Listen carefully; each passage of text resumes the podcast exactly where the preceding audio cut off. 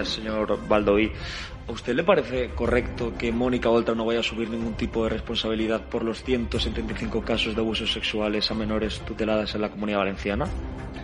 A mí lo que me parece incorrecto es que el Partido Popular de Castilla y León se esconda y se niegue a declarar, niegue a declarar por un caso, por un de, caso financiación de financiación ilegal. Hola, señora Oltra. Hola, ¿Tiene señora usted algo Oltra. que decir ¿Tiene ante la usted algo Fiscalía que diciendo que decir oculté ante la usted las Fiscalía pruebas de diciendo abuso que usted sexual a las una pruebas niña de de 13 abuso sexual a una niña de 13 años?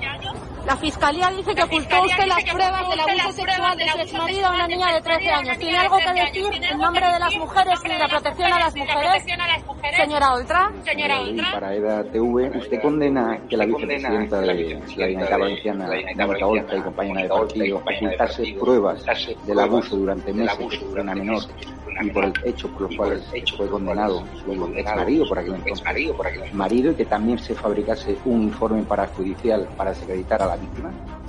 Yo condeno que se den siempre informaciones falsas. Muchas gracias. Ha sido Lo dice la Fiscalía, no lo digo Eh, no, no.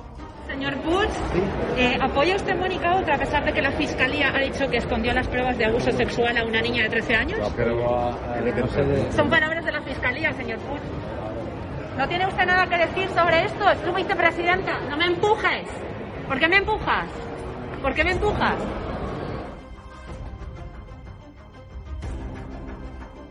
¿Por qué envían al hospital de Torrevieja a la gerente y a la directora de recursos humanos para pedir el contrato de la, de la niña? ¿Por qué envían ustedes, por qué envían ustedes a pedir el contrato de esa niña, señora Oltra? No puedo entrar. Sabes que no puedes entrar. Perfecto. Ya está hecho, tranquilo. Perdón, yo he solicitado esa acreditación y la, y, y la señora Oltra y sus eh, trabajadores no me contestan. ¿Dónde está ese Ya. protocolo de prensa, de prensa? Por favor, ¿me lo puede, No, no- ¿me puede no indicar lo dónde está? Por, por motivo de seguridad yo no puedo eh, enseñar un, un protocolo, una planificación de seguridad. No lo puedo enseñar. Pero vamos a ver. Solicítelo a Pero si soy de- periodista y quiere que me acredite, ¿dónde está?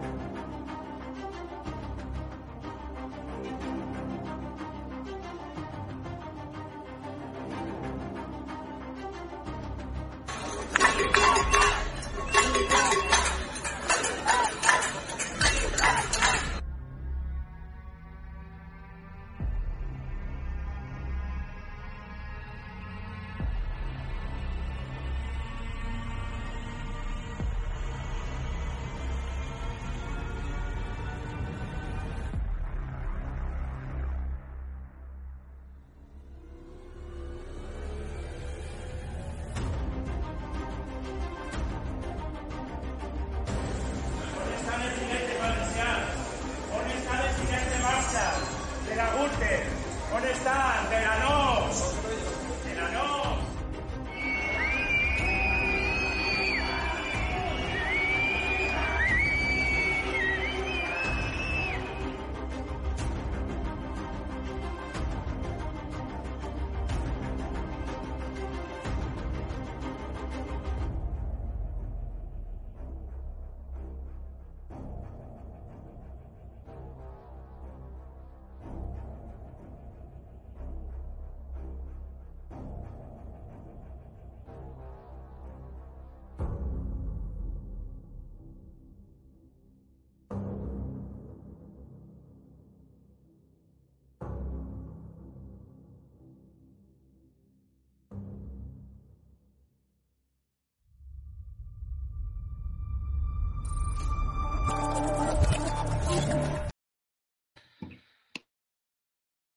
Eh, muy buenas noches, espectadores de Estado de Alarma, espectadores de ATV. ¿Qué tal? ¿Cómo están? Es un eh, placer para mí estar otra vez aquí con todos ustedes. Tenemos varias cosas de las que hablar en el día de hoy. La verdad es que traemos un programa interesantísimo con unos tertulianos, desde luego que de categoría, si me eh, parece bien y no me equivoco. Es el eh, primer programa que hacemos eh, de alerta joven, es el primer programa que hacemos a raíz eh, de esa pequeña introducción que hice la semana pasada. Y bueno, retomamos esta tertulia juvenil con un montón de personas que van a acudir a este programa, tertulianos que vais a ver las caras habitualmente, que acudirán a hablar de temas de actualidad, sobre todo de temas de especial interés para todos vosotros, para toda nuestra audiencia. Y bueno, tenemos muchas cosas de las que tratar, como ya sabéis, a la vuelta de la esquina está ese inicio de campaña en Castilla y León, que se parece, se podría decir que ya ha empezado porque ya hay partidos que están haciendo varios actos, ha hecho Mañueco algún acto que otro, también ha hecho el candidato de Vox, Juan García Gallardo, eh, Ciudadanos hizo un acto de presentación que no tuvo mucho éxito, pero bueno, hoy hemos intentado eh, hablar con la, la, representante juvenil de Ciudadanos, no ha podido estar aquí, le hubiéramos preguntado por ello, pero bueno, otra vez será. Y tenemos a, a unas personas que la verdad es que entienden bastante de, política, muchos ya ostentan cargos en las juventudes de sus partidos y enseguida vamos a anunciar a, Carlo Angrisano, a Tibor Rius y a Jordi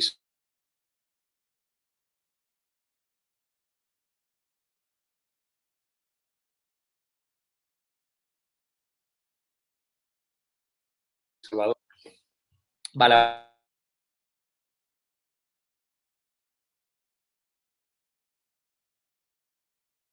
lo que de lo... Y, y, en fin, voy a presentar ya a los distintos intervinientes que van a protagonizar el debate en la noche de hoy. La campaña electoral está a la vuelta de la esquina y vamos a hablar un poco también de la situación de los diversos partidos políticos, cómo la afrontan, en qué situación se ven y luego vamos a hablar también mucho del tema catalán, porque si no me equivoco, los eh, tres invitados que tenemos hoy, pues casualidad que son de, de, Cataluña. Saludo ya primero a Carlo Angrisano, que es el secretario general de Nuevas Generaciones del Partido Popular. Carlo, ¿qué tal? ¿Cómo estás? Muy bien, buenas noches, Vito. La verdad que es un gusto estar aquí con EDATV, todos los amigos que nos están siguiendo. Una televisión que ha sufrido últimamente muchísimo eh, todo este intento de censura del gobierno y de su régimen de propaganda. Así que muchísimo ánimo, Vito, y a seguir luchando por la libertad, por el, por el periodismo libre en nuestro país. Así que gracias por tenerme aquí esta noche. Nada, lo mismo digo, el placer siempre es, es nuestro. Saludo ya también a Tibor, Rius, a Tibor Rius, que es eh, eh, de Vox Jóvenes en, eh, en, Cataluña, en Tarragona me parece concretamente, y que también sigue defendiendo la libertad en una tierra muy complicada. Tibor, muy buenas noches y gracias de nuevo por venir a Alerta Joven a este programa. Bueno, muy buenas noches, Vito. Muchas gracias por la invitación y buenas noches a todos los telespectadores. Nada, estoy contento de estar aquí y contento de retomar este formato que creo que es muy importante ¿no? para las juventudes de España, para poder tocar los temas que tal vez no se tocan en otros medios. Así que muy contento por empezar esta tertulia. Y en unos instantes también vamos, bueno, les saludo ya a Jordi Salvador. Tenía pensado, Jordi, tú eres vicepresidente de Sacabat, te doy las gracias de verdad de, estar aquí y, por poder hablar un poco con, nosotros. Vamos a hablar del tema de la, del acto que tenéis convocado para el domingo, sobre todo también de las amenazas que hemos empezado ya a ver en algunas redes sociales que os invitan a que no vayáis. Eh, supongo que os mantenéis ¿no? y vais a ir a, a Vic. Hola, ¿qué tal a todos? Muy buenas noches. Bueno, eh, también me sumo al agradecimiento de, la invitación y, y fe felicitaros por el, trabajo que hacéis desde ATV. Y, y sí, eh, bueno, estamos convencidos de, del trabajo que, estamos haciendo en Cataluña, eh, entidades como Sacabat eh, y otras entidades que conformamos la, la plataforma de Escuela de Todos. Y por mucho que intenten amedrentarnos, asustarnos y crearnos el miedo para que este domingo no estemos en Vic defendiendo uh, la libertad y sobre todo los derechos lingüísticos de todos aquellos eh, de todas aquellas personas que vivan en Vic, pues ahí estaremos. Y a pesar de la negativa de, la alcaldesa de Vic a, negarnos el permiso administrativo para poder montar una carpa, justificándolo en que eh, defender los derechos lingüísticos en Vic es eh, contrario a la moral y al orden público, bueno, aunque le pese, ahí estaremos. Pues muchas gracias, Jordi. Vamos a hablar de eso más adelante, en unos instantes en el programa. Pero antes de todo, y, como bien dice el, tema de, de, el rótulo, ¿no? El tema de hoy que principalmente quería abordar es ese inicio de campaña en Castileón, porque eh, Carlos dice Pablo Iglesias que la gente va a votar a, a, Podemos, que de hecho él, por cierto, tiene las encuestas, tiene el CIS en un ejercicio de arbitrariedad totalmente inexplicable para muchas personas. Pero yo ya, lejos de preguntarte por eso, Carlos, te quiero preguntar por esas afirmaciones de Iglesias que él dice que, que son el único partido que dice la verdad y que a Mañueco dice que ya no le van a volver a votar porque dice que vosotros mentís cuando hacéis campaña. No sé qué le dirías tú al líder de Podemos, si crees que él miente o no. Mira, yo creo que lo que ha dicho Pablo Iglesias, eh, que es exactamente que los ciudadanos de Castilla y León van a votar a quien les dice la verdad, en eso podemos estar de acuerdo, porque van a votar, estoy seguro de ello, al Partido Popular, a su presidente, Alfonso Fernández Mañueco, y a quien no van a votar es a Podemos, que no solo no les dice la verdad, es que además las informaciones que él pretende tener eh, así sotomano que pretende tenerlas con casi pues rozando lo delictivo, como pueden ser las encuestas de decir, está claro que están totalmente falseadas, cocinadas, así que no me preocupa especialmente. El éxito de Pablo Iglesias en política autonómica en España quedó demostrado en las últimas elecciones de la Comunidad de Madrid. Por tanto, me parece un buen augurio verle nervioso, verle tenso y le deseo que venga a visitar Castilla y León lo máximo posible porque cada vez que ponga un pie en esa tierra, nuestro partido subirá un escaño, lo cual es beneficioso para todos los españoles. Tibor Rius, no sé qué piensas tú de las declaraciones de Pablo Iglesias, que ahora manipula el CIS. Si vosotros desde Vox tenéis miedo que Podemos, eh, pues no sé, intente sobrepasaros en, las encuestas, aunque bueno, ya sabes cómo es el CIS, ¿no? Pero digo, no sé, ¿le, teméis vosotros a Pablo Iglesias, Rocío Monasterio? El otro día subí una foto de él, en fin, acorralado en la SER, diciendo que, que vuelva cuando quiera. No sé cuál es tu visión acerca de Podemos ahora mismo. Bueno, mi visión es que Podemos realmente es un partido que ya no tiene ningún tipo de credibilidad. Pablo Iglesias tampoco ya no pinta nada en la política y recientemente hay unas declaraciones que ha dicho, ¿no? que se han hecho muy virales, que ha dicho, eh, lo tengo aquí apuntado, dijo, yo ya no soy político, ahora puedo decir la verdad, ¿no? De alguna manera dando a entender que cuando era político decía la mentira, cosa que no nos extraña a ninguno de nosotros, sabemos que los políticos que están gobernando todos dicen la mentira, pero como te digo, yo creo que Pablo Iglesias no tiene ningún tipo de credibilidad, eh, no nos amenaza los resultados que pueda tener Podemos, estamos convencidísimos de que los, los leoneses pues realmente van a identificar que la alternativa únicamente es Vox y que el único partido que realmente defiende los intereses de los españoles es Vox. O sea, no hay que votar al mismo, a los mismos partidos, a los partidos que siempre han estado gobernando España, repartiéndose el poder, porque ya ha llegado la alternativa que realmente va a fomentar los va a resolver los problemas de los españoles. Nosotros no apoyamos agendas globalistas, nosotros no, no estamos metidos en este tipo de agendas, que al fin y al cabo, por más de que digan cosas muy bonitas, cosas que realmente uno puede creer que puede ayudar a la gente, realmente solo destruyen los países, destruyen su economía, destruyen incluso su, su moral y realmente no tienen ningún tipo de provecho.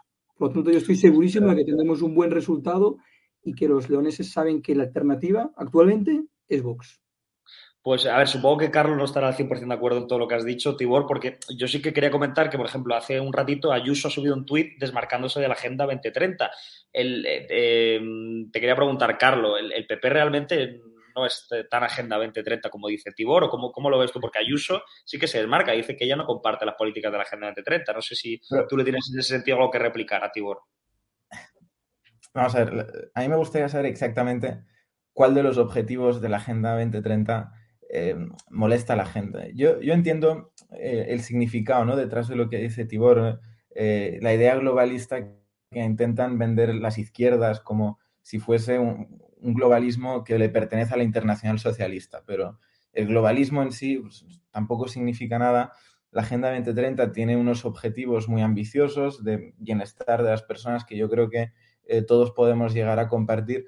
Entiendo que el PIN puede molestar porque, bueno, pues eh, no, no, es eh, el PIN más estético del mundo, pero sinceramente no me parece que sea lo más grave. Me parece que en cuanto a agenda internacional, las izquierdas tienen un proyecto, que eso está claro, que nos lo intentan imponer y ese proyecto no se llama la Agenda 2030, se llama el Grupo de Puebla, eh, se llama la Internacional Socialista y es contra lo que tenemos que luchar y no tenemos que desviarnos con agendas 2030 o historias de estas.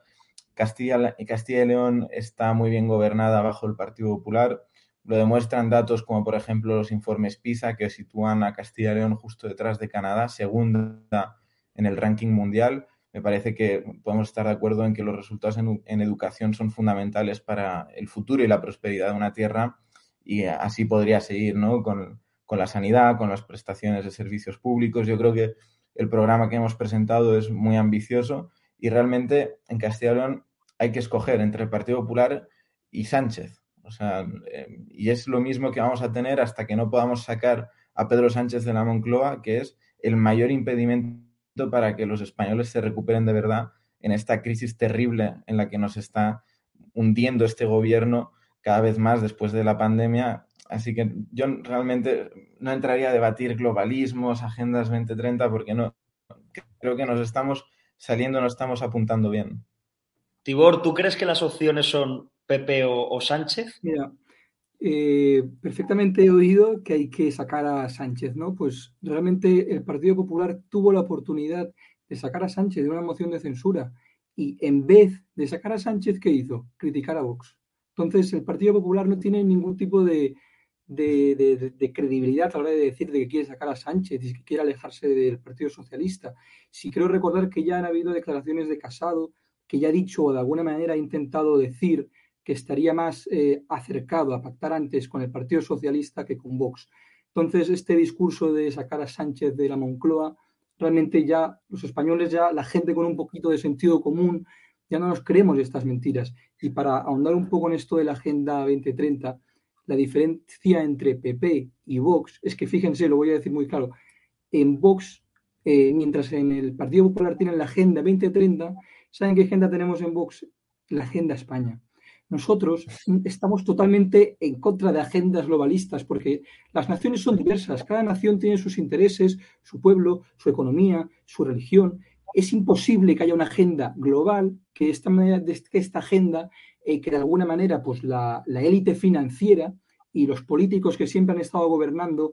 Podéis interrumpir si queréis, ¿eh? Carlos y, Tibor, también podéis interpelar.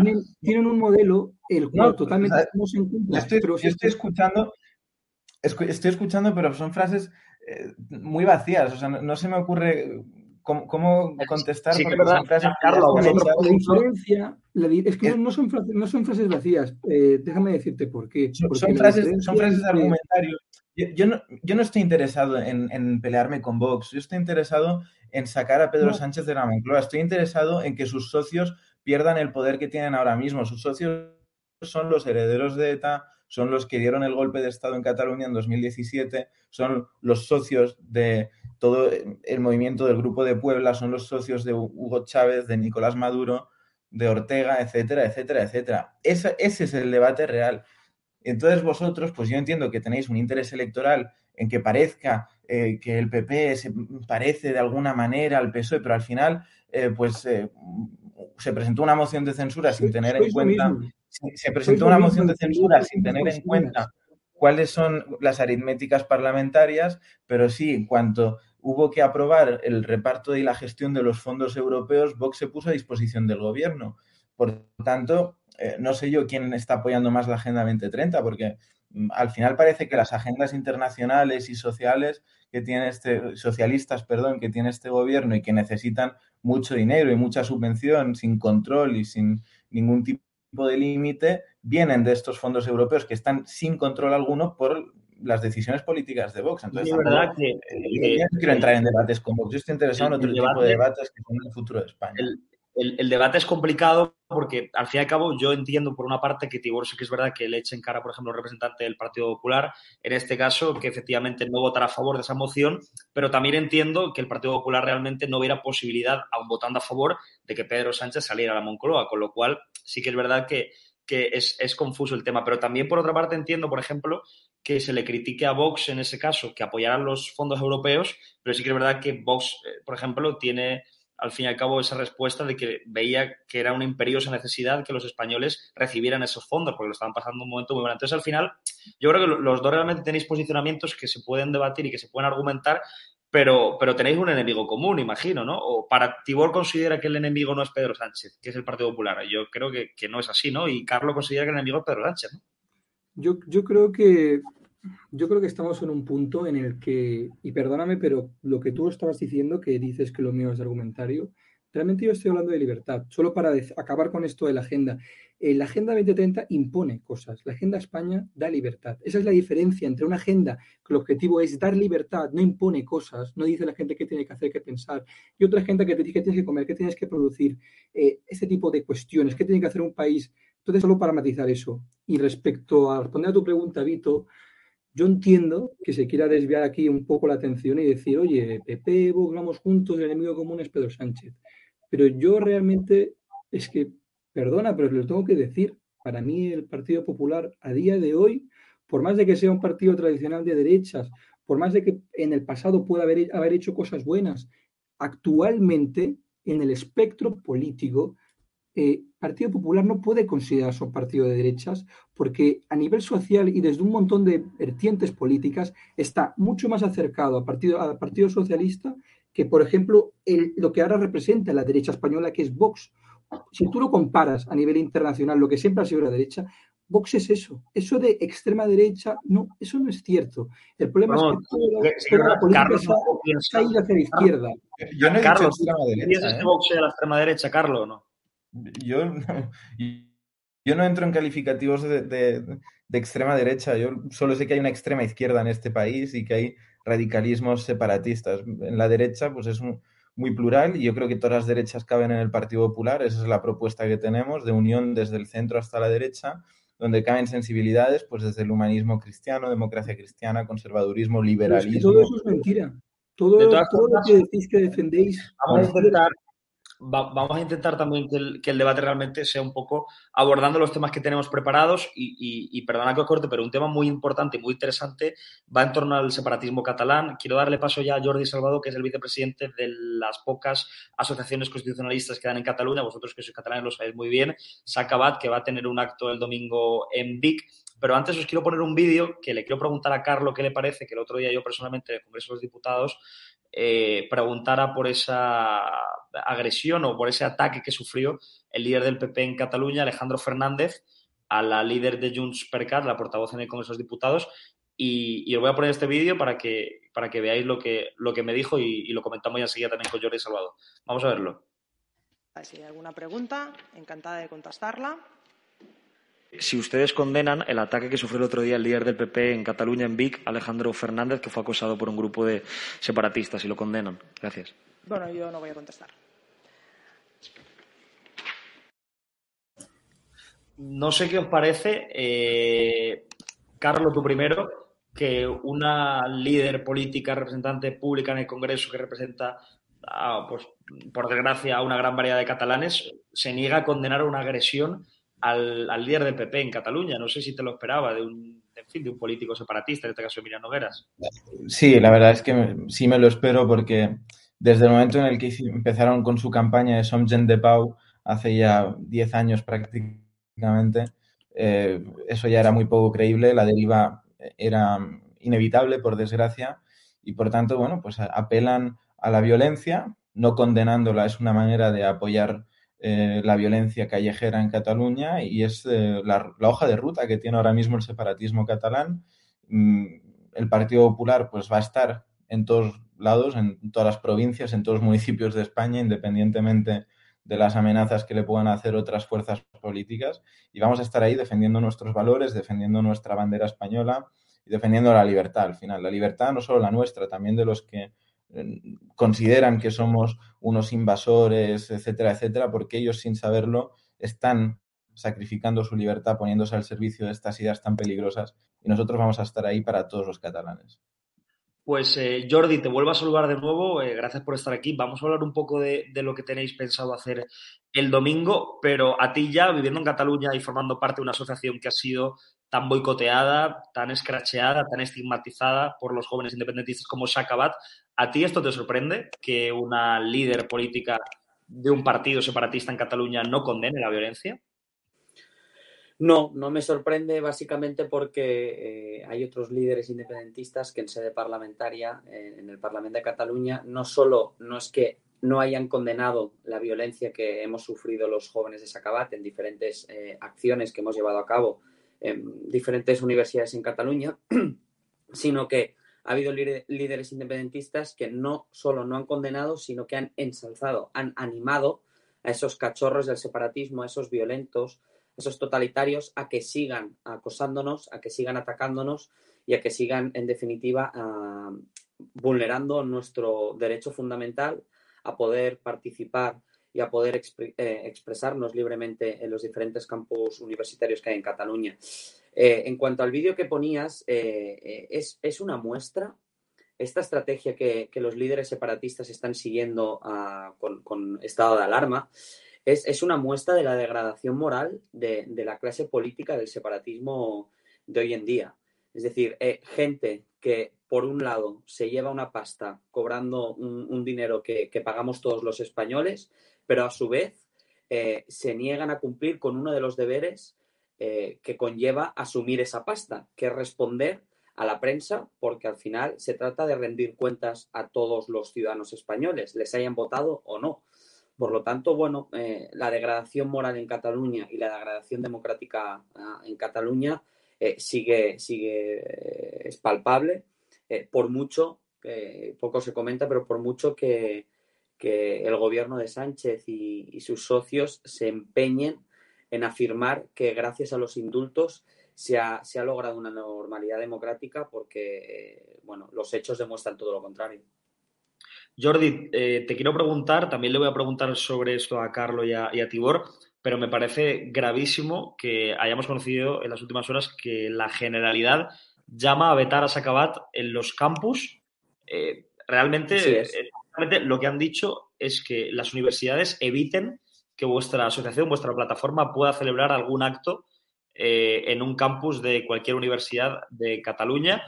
Imagino que te parecerá igual o más grave que a mí. Eh, no sé cómo ve la situación. Esta noticia va a hacer que os amedrentéis, que no vayáis ya más a las universidades, imagino que no, pero bueno, ¿cómo la valoras? ¿Cómo la ves como vicepresidente de, de Sacabat? Un, es que es un veto a, a, una organización que realmente no tiene nada delictivo. Sí, sí, es, es, bueno, es un veto y es una muestra totalitaria eh, de, de, las actitudes de, del separatismo en Cataluña.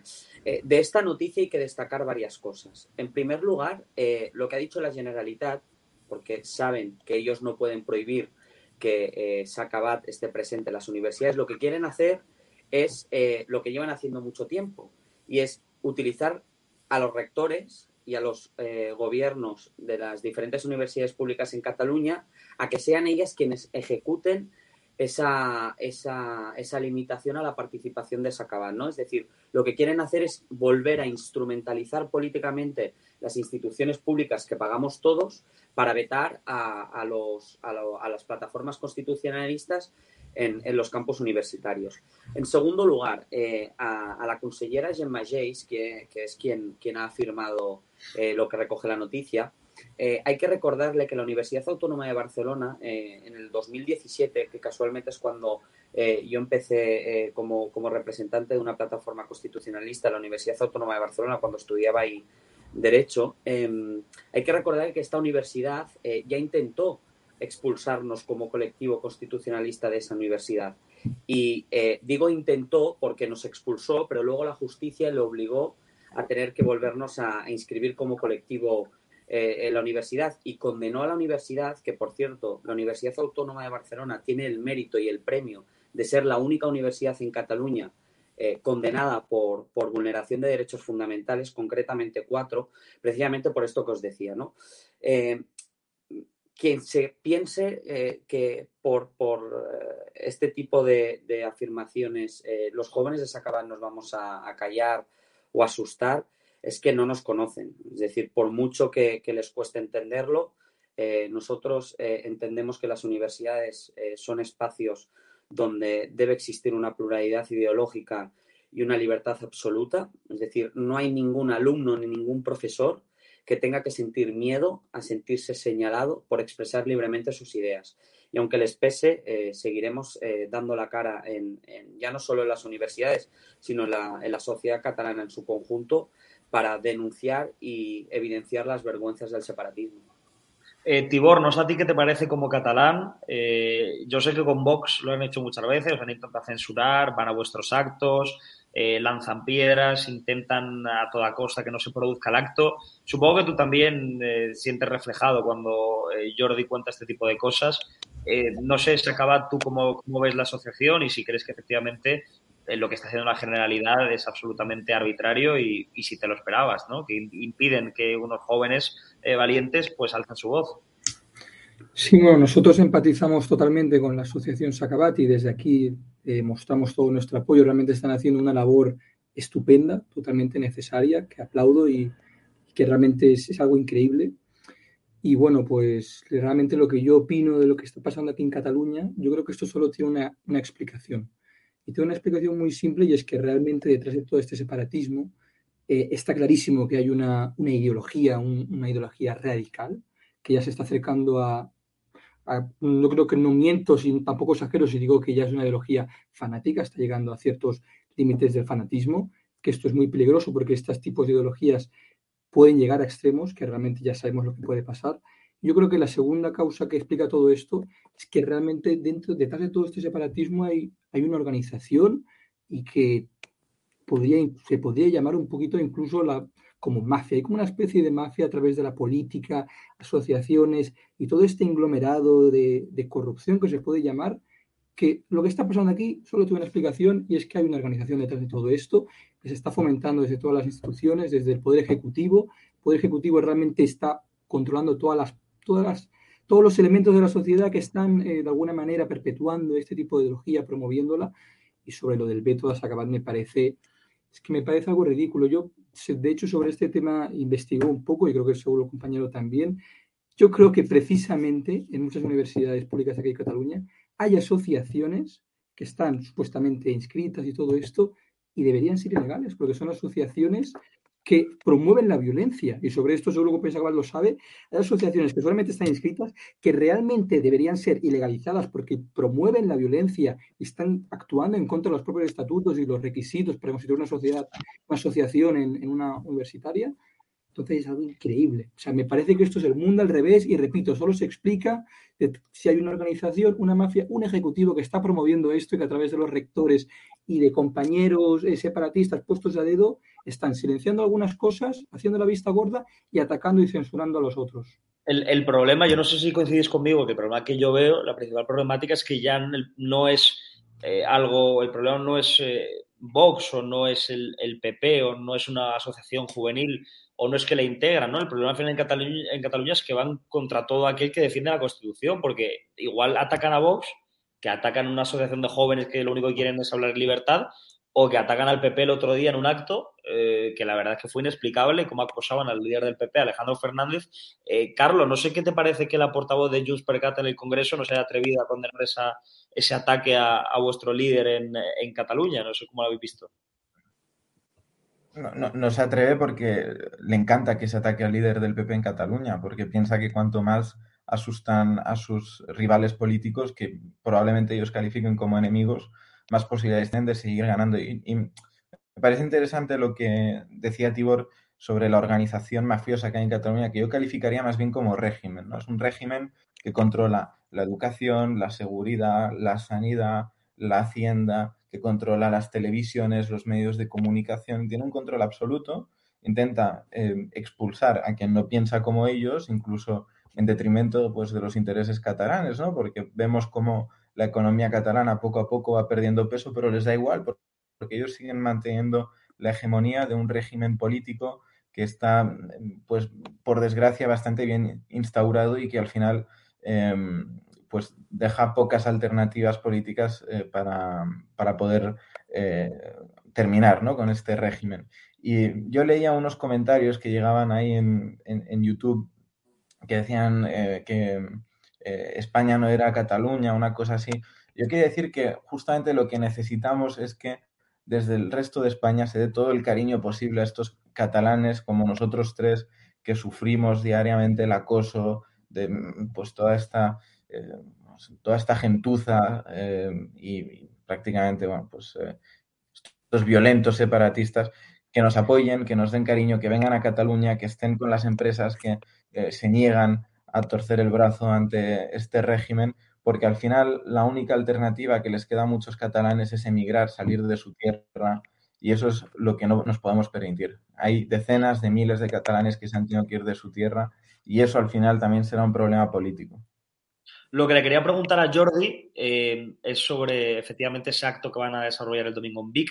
Yo, por cierto, voy a intentar estar. Vamos a intentar estar los, los de estado de alarma, a ver si lo conseguimos. Pero Jordi, eh, el acto es en defensa de la lengua, por lo que tengo entendido, eh, porque es que parece que los líderes independentistas eh, siguen negando que hay un problema en Cataluña respecto al castellano. Dicen que el castellano no está perseguido. Incluso a mí en el, en el Congreso Rufián me vacilaba, decía que, que, él no sabía hablar español porque allí lo persiguen y sabe perfectamente hablar español. Yo creo que incluso mejor que catalán.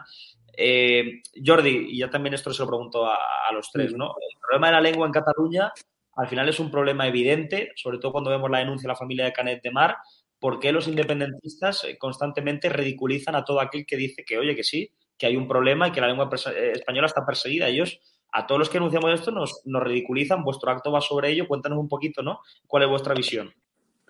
Bueno, eh, como bien dices, el separatismo tiene como estrategia ridiculizar a aquellos que denunciamos eh, eh, el desuso del, español y la marginación que que sufre, el, español por parte de las instituciones catalanas, porque ridiculizar eh, lo hacen para no demostrar, porque claro, reconocer que el castellano está perseguido supondría a reconocer su miseria moral. Y es que, que en Cataluña el español no se utiliza de la misma forma que el catalán por parte de, en este caso, el sistema educativo, es una evidencia palpable. Y es que no es que lo diga yo, que podría decir, bueno, es que tú lo dices porque eh, vienes viciado de parte. No, es que lo ha dicho la justicia. Es que la justicia ha, demostrado que eh, el uso del castellano o del español en la educación en Cataluña es eh, ínfimamente eh, bueno, está súper desproporcionada en relación al uso del catalán. El catalán es la lengua vehicular y el castellano pasa relegada a una simple asignatura más, como lo pueden ser las matemáticas, las ciencias sociales o la química o la física, ¿no? Eh, y bueno, mm, al final lo que vamos a hacer eh, a, en VIC y lo que estamos realizando desde la plataforma de Escuela de Todos es eh, pisar la calle, ir a todos los municipios de Cataluña para acercarnos a las familias, explicarles en qué consiste eh, la sentencia del Tribunal Supremo que reconoce que, eh, en el sistema educativo catalán también se tiene que garantizar la enseñanza del español y garantizar como un mínimo que esta enseñanza sea en un 25% de las asignaturas que se imparten en, en la escuela. Y, y, vamos a Vic porque nos consta que en Vic hay eh, muchísimas familias que eh, denuncian este desuso y esta falta de educación que reciben sus hijos eh, en español y vamos a acercarnos para que estas familias puedan venir y puedan firmar el formulario que, llevamos en, en, nombre de, de plataforma de, de, la Escuela de Todos para poder instar a la Generalitat a garantizar esos derechos lingüísticos en, las escuelas de, los hijos de estas familias. Que, eh, bueno, al final eh, lo preocupante de todo esto es, es, lo que comentabas antes, ¿no? Y es que eh, la miseria moral que hay en Cataluña roza, roza ya límites que antes decía Tibor, bueno, o lo, lo, calificaba como organización, bueno, como organización criminal. Yo estoy totalmente de acuerdo. Estoy totalmente de acuerdo y también me gustaría hacer hincapié en, en lo que has dicho, Tibor, de, de la, la, el carácter ilegal de, de las, de, de las eh, entidades juveniles separatistas que eh, asumen como modus operandi cometer delitos para llevar a cabo sus, sus intereses políticos. Eh, habría que, preguntarse si realmente este tipo de organizaciones eh, separatistas violentas, que no digo independentistas, porque eh, yo evidentemente no soy independentista, pero puedo entender que haya gente que lo sea y puedo entender que haya gente dentro de lo que son las reglas democráticas puedan defender eso. Lo que nunca voy a justificar ni poder defender es que hayan organizaciones que asuman como bueno cometer delitos para defender sus ideales. Jordi, tú dices dentro del, del, entorno democrático, lo que ves es que el separatismo al final la democracia es un sinsentido, sí, ¿no? Porque sin, con separatismo no hay democracia, porque al final la voluntad de España es que Cataluña sea parte de nuestro territorio nacional. Entonces, al final es, es, muy difícil comprender la legalidad del separatismo, ¿no? Y, claro. de, los democráticos, porque para ello tenía que haber una votación, pero claro, una votación sobre, sobre no, qué, ¿no? No, no, no, por, por, eso yo no, por eso yo utilizo una palabra muy concreta que es separatismo, que para mí no es lo mismo que independentismo. Uh -huh. eh, son dos conceptos totalmente diferentes. Yo, evidentemente, me opongo a los dos. Y lo que aquí quiero decir es que eh, habría que preguntarse si este tipo de organizaciones, que repito, actúan de forma constante y continuada eh, mediante actos ilegales tienen cabida en nuestra democracia. Porque para mí no lo tienen. Sí, eh, Tibor Ortega Smith fue a Vic hace, hace no mucho, la campaña catalana, y me acuerdo que allí, allí se le dio una espectacular, había gente subida encima de la furgoneta en marcha del secretario general de Vox, de la comitiva del partido, lanzaban piedras, yo estuve allí cubriéndolo, lanzaban huevos, era un ambiente absolutamente estremecedor, eh, de una brutal osquedad. No sé si, eh, en fin, tú conoces Vic, si estuviste allí, si has estado alguna vez, ¿Y, qué crees que puede pasar eh, si Sacabal se planta allí? Porque efectivamente nosotros, no queremos alentar la belleza ni mucho menos, pero sabes que es, una, es un lugar muy independentista. No, sé cómo ves tú ese entorno y, si crees que podría suceder algo parecido a lo que le pasó a, a Ortega Smith de Vox allí. Pues sí, la verdad lo que pasó ahí es totalmente algo decepcionante y lamentable, que en actos de campaña tengan que vivirse en un país democrático este tipo de actuaciones, que yo creo que es algo que no pasa en casi ningún país de Europa. Y realmente yo creo que en el acto de, este domingo en Vic, pues lo que se puede esperar, que se puede esperar, pues concentraciones ilegales por parte de estas asociaciones promovidas por los partidos políticos, como no, seguramente promovidos por todo, por todo el separatismo, y que a qué van ahí, pues a generar violencia, a, a no permitir que nosotros nos reivindiquemos con libertad, y realmente es algo totalmente condenable. Y yo quiero también hacer un poco de hincapié en el tema de, lo que estábamos hablando, ¿no? Del, español aquí en Cataluña.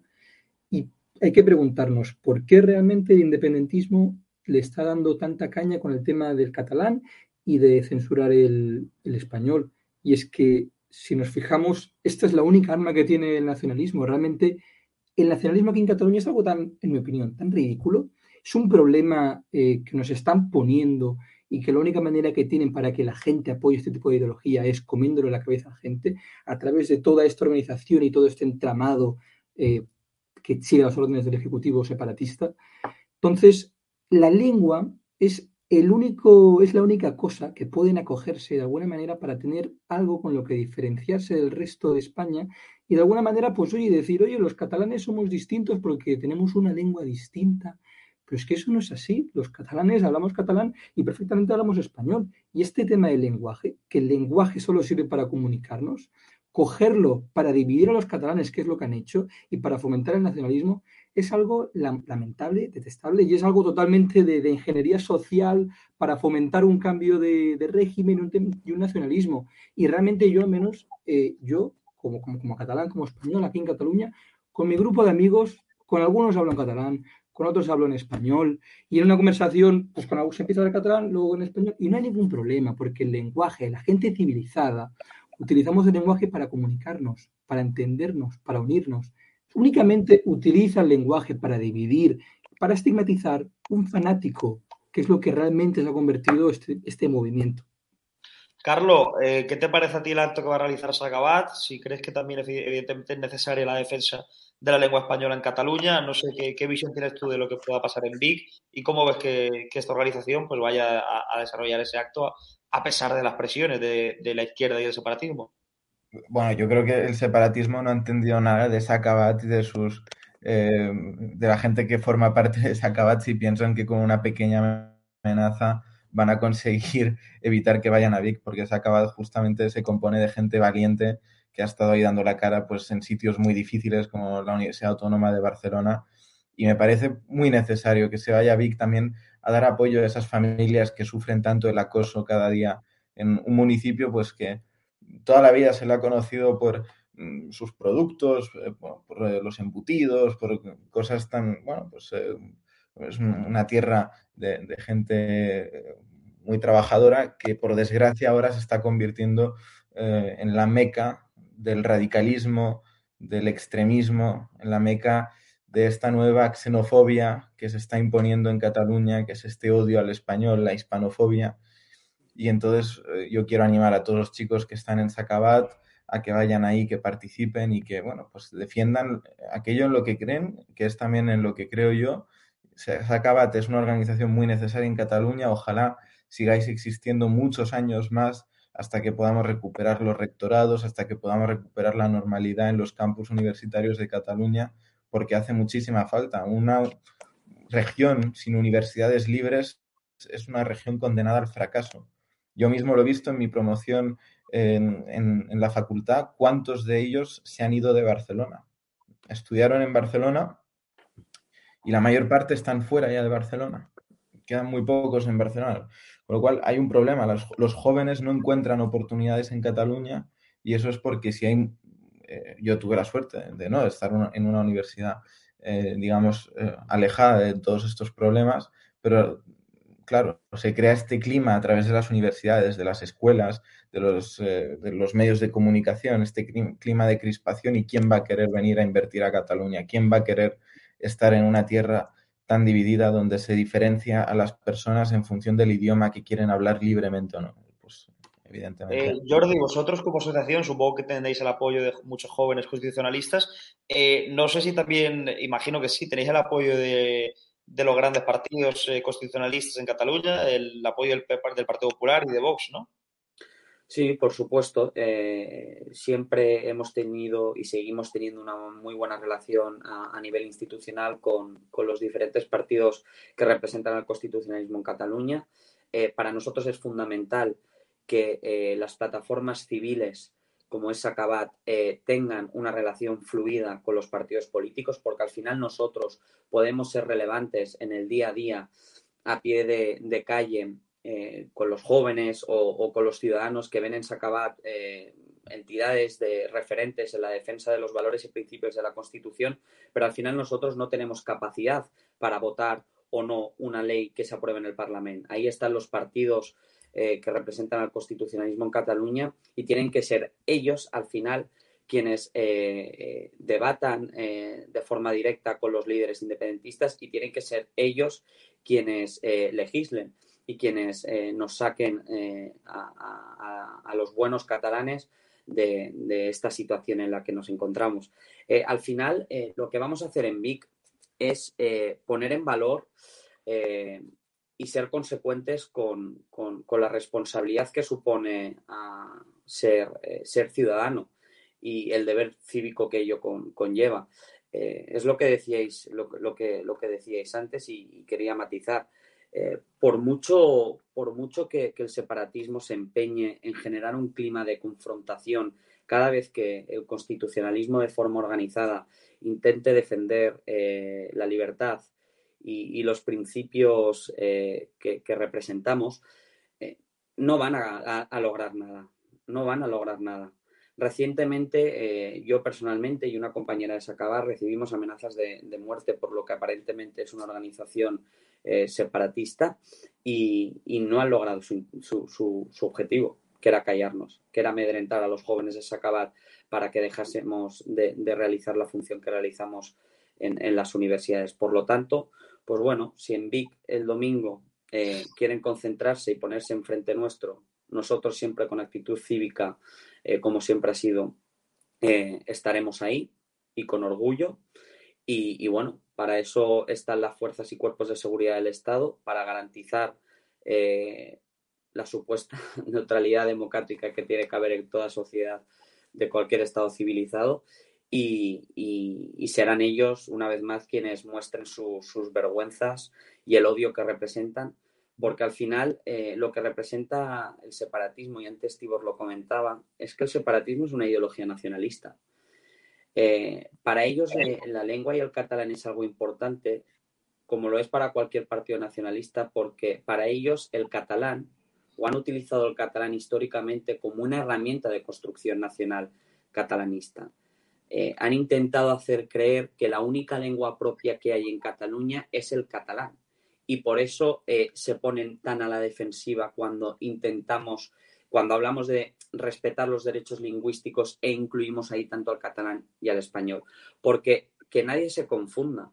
Lo que dice la sentencia no es que haya que atacar el catalán o no es que haya que desproteger al catalán, sino que sí, precisamente lo que hace esta sentencia es garantizar tanto el uso del catalán, pero también el uso del castellano, porque el castellano también es una lengua cooficial en Cataluña, por mucho que el separatismo se empeñe en intentar vendernos todo lo contrario. Pues así es, Jordi. Lo único que te quiero decir antes de acabar, porque vamos a ir finalizando ya el, programa, es simplemente que, vayas con protección, que lleves cuidado y que tengáis mucha suerte en ese acto. Eh, que muchísimas gracias por venir a estado de alarma, Y lo dicho, si podemos nos veremos allí y si no, os deseo toda la suerte del mundo y que podáis desarrollar ese acto en condiciones de libertad. Ojalá que así sea, Vito. Muchísimas gracias por, por la invitación y muchísimas gracias también a, Tibor y a Carlos por, por las palabras de apoyo que, que, nos han mostrado y espero que sea la primera de muchas, que me lo he pasado muy bien. Muchísimas gracias, que vaya todo estupendamente y muy buenas noches. Ánimo Vic. Gracias. Bueno, pues eh, para ir concluyendo el, programa, bueno, esperemos que tengan suerte, va a ser difícil porque Cataluña, vosotros ya sabéis que las cosas eh, no se desarrollan con absoluta normalidad. Eh, pero bueno, quería cambiar de tema, que hay muchos espectadores que nos preguntan por ello, que les interesa el tema, y es esa hipocresía de la izquierda feminista, que parece que está muy empeñada en denunciar cuando hay algún tipo de agresión sexual, si, si, son de derecha, si son blancos, si son pero luego resulta que tenemos a Mónica Oltra, eh, que ha sido denunciada por Vox en las últimas horas. Eh, Vox ha querellado contra Oltra porque tiene más de 175 casos de abusos sexuales de niñas tuteladas en la comunidad valenciana. Pero antes de ir con esa denuncia de Vox, Carlos, ya para ir concluyendo, me gustaría pedirte una visión acerca de esa izquierda que le montaba scratches en la comunidad valenciana a Rita Barberá por cualquier cosa, por una trama que realmente eh, se, resolvió y Rita y todos sus concejales fueron absueltos.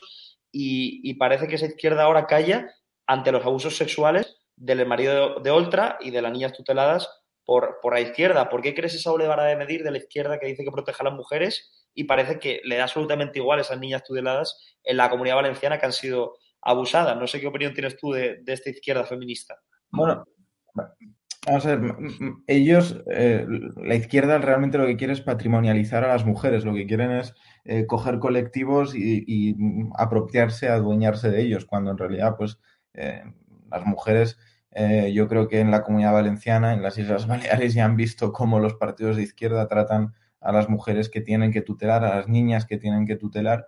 Yo quiero recordar que también el ejecutivo de Francina Armengol en las Islas Baleares está siendo investigando en el Parlamento Europeo a petición del Partido Popular Europeo em, por lo mismo, ¿no? Por estos casos de, de abusos organizados dentro de las instituciones sin ningún tipo de control. Eh, es lamentable, son hechos muy dolorosos pensar en lo que han pasado estas niñas, eh, muy poco humano, y al final a la izquierda parece que mm, todo le vale, ¿no? Para mantener el, poder. Al final parece que solo tienen un objetivo, que es el poder por el poder, y les da igual si tienen que justificar abusos, si tienen que justificar dictaduras, les da igual eh, todo, y lamentablemente lo que vemos es que esta deriva que parecía estar en el lado más extremo de la izquierda española, pues poco a poco se ha ido adueñando también del Partido Socialista que se suponía o se le presuponía ser un partido de Estado, un partido moderado y que ahora pues vemos que eh, pues bajo varios de sus líderes, empezando en Zapatero, pues poco a poco se ha ido convirtiendo en una filial de, de otras cosas. Tibor, a vosotros el PSOE y Podemos y otros partidos de izquierda os llaman machistas. Dicen que no creéis en la igualdad y que vosotros utilizáis los casos de violaciones, de abusos, en fin, para, para generar odio. Dicen que para, dicen que para hacer política, cuando Pablo les decía que hay que politizar el dolor.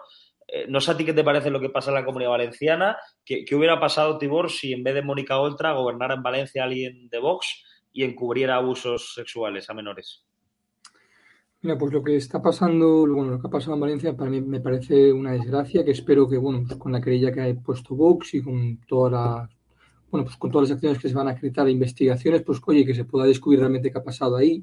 Lo que sí que he visto es que hay un informe que se estima que se ha abusado de 175 menores, por lo que, bueno, es el, es el falso feminismo que utiliza a la mujer, victimiza a la mujer pero realmente no la defiende, y esto que ha pasado en Baleares y aquí también en Valencia con Mónica Oltra, pues es eso, es hablar de la mujer, hablar de la mujer, decir que se la defiende, pero realmente se la utiliza eh, como una herramienta política para sacarle un rédito político, para aprobar leyes, para aprobar chiringuitos, y realmente, pues respondiendo a la pregunta que me has hecho, eh, cuando nos llaman machistas, realmente nos llaman machistas porque sabe que hemos venido aquí a decir la verdad, porque cuando nosotros decimos las verdades, sus chiringuitos se acaban. Por lo tanto, eh, aquí mm, Vox, desde luego que no somos machistas, mm, eh, eh, todas las mujeres que están en Vox evidentemente saben esto y efectivamente lo que realmente sí que se puede evidenciar es que en España los partidos que más dicen que defienden a la mujer son precisamente aquellos que luego hay escándalos como este, que realmente no se ha protegido a las mujeres. Y precisamente el único partido que defiende la igualdad verdadera en España es Vox, porque todas las leyes eh, de violencia de género, al final... Carlos, ¿vosotros no defendéis la igualdad o qué? Pues mira, justamente iba a decir que la primera eh, presidenta de una comunidad autónoma ha sido del Partido Popular, la primera presidenta del Senado del Partido Popular, la primera presidenta del Congreso también del Partido Popular. Nosotros eh, no solo defendemos la igualdad de los ciudadanos eh, libres e iguales en España y por supuesto en toda la Unión Europea, sino que también la practicamos porque somos un partido libre en el que las mujeres siempre han tenido muchísimo espacio que se han ganado por sí solas. al final, bueno, pues entiendo que Tibor necesita tirar un poco de, argumentario porque estamos en campaña electoral y, también pues eh, quiere atacar al Partido Popular de una forma un poco velada, pero bueno, no. Tibor está haciendo campaña, ¿no? Popular. Yo no te acuerdo si te has sentido aludido tal vez porque algo, algo tienes algún tipo de remordimiento. No, porque, dices que sois el, como, sois el único partido que puede salvar España, el único, el único, pues no. Pero Carlos, ¿tú crees que Tibor viene aquí a hacer campaña o qué? Hombre, pues yo, mira, te voy a decir la verdad, yo espero que venga a hacer campaña porque está representando a un partido político y creo que es, es, lo, es normal que quiera hacer campaña. es algo lógico. no, me, no, me, figuro que alguien de un partido político esté eh, en, una, en un medio de comunicación y no pretenda hacer campaña viendo elecciones. Eso es algo que, que comprendo y, y, comparto. Vamos, sería problemático que no quisiera hacerlo. Simplemente, bueno, o sea, yo también eh, vengo aquí y, escucho cosas y tengo que comentarlas. ¿no? La única campaña que hacemos en Vox es decir la verdad. Solo decimos la verdad, esa es nuestra campaña. Decir la verdad, decir los problemas que realmente todos los españoles pensamos y decimos, esa es nuestra campaña, decir la verdad. Y sobre el tema de por qué digo que Vox es el único partido que realmente defiende la igualdad. Oye, porque no me vas a decir que el Partido Popular no defiende las leyes de violencia de género, no está dentro de todo este tema del feminismo y no apoyas todas estas consignas que os acercan a la izquierda. Pero, claro, claro, que estamos dentro eh, de, la, de, la condena del bloque progre, y, claro que estamos, y claro que estamos en el feminismo, en el, en el feminismo sano, no en el feminismo radical eh, que expulsa eh, de, sus, de sus filas a las mujeres que no están 100% de acuerdo con lo que predican sus líderes como Irene Montero. obviamente, nosotros estamos en el feminismo sano, el feminismo eh, pues que, que siempre eh, ha existido, que ahora se ha transformado en otra cosa y estamos también en la defensa de las mujeres frente, a la, frente, a la, violencia doméstica que se ejerce contra las mujeres, pero por supuesto, vamos, o, vosotros estáis en contra o estáis a favor de, de la violencia doméstica de la violencia de género, o estáis en contra de las mujeres. Pues prácticamente estamos, es lo que estamos en contra, nosotros estamos en contra de que se utilice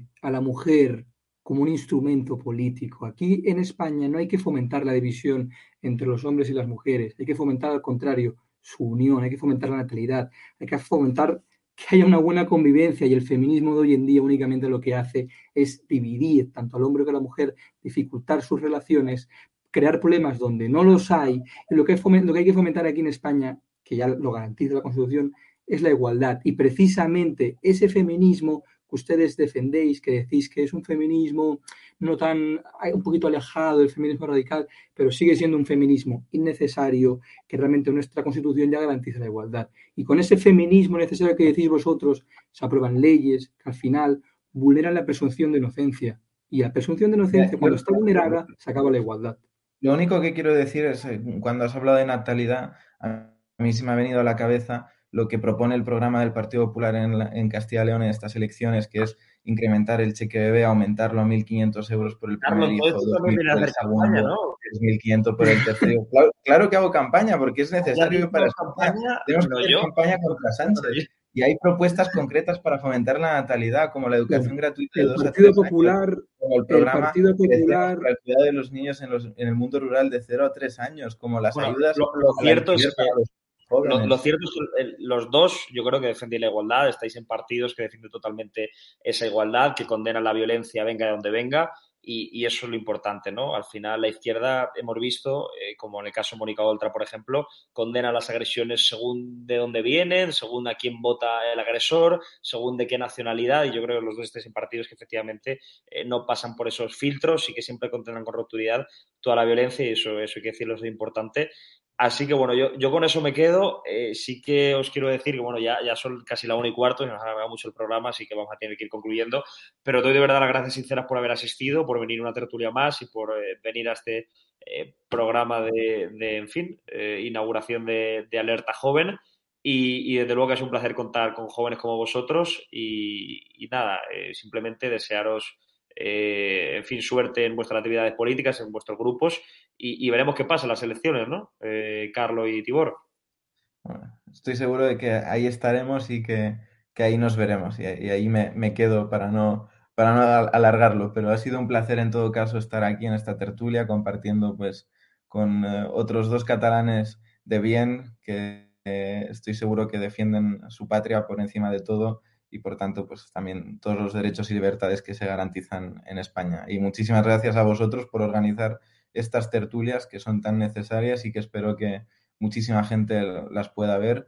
Y bueno, yo creo que aunque sea la una y cuarto, pues la verdad que se me ha hecho muy corta. Así que muchísimas sí, gracias y nos veremos muy pronto, espero. Tibor, a ti no te veremos con el, el, el pin este de colorines, por lo que has dejado claro hoy, ¿no? No, nosotros no defendemos agendas globalistas, nosotros la única agenda que defendemos es la de los españoles, porque estamos en España, no creemos en agendas globalistas. Nosotros no somos, ya sabéis quién. Bueno, pues muchas gracias a los dos, tengo que cortar porque si no podemos tirar aquí hasta que se haga por la mañana. Gracias por la invitación. Buenas noches. Buenas noches. Venga, que vaya bien, chico, gracias, hasta luego. Pero perdone, ¿de qué medio es? EDATV. ¿De? EDATV.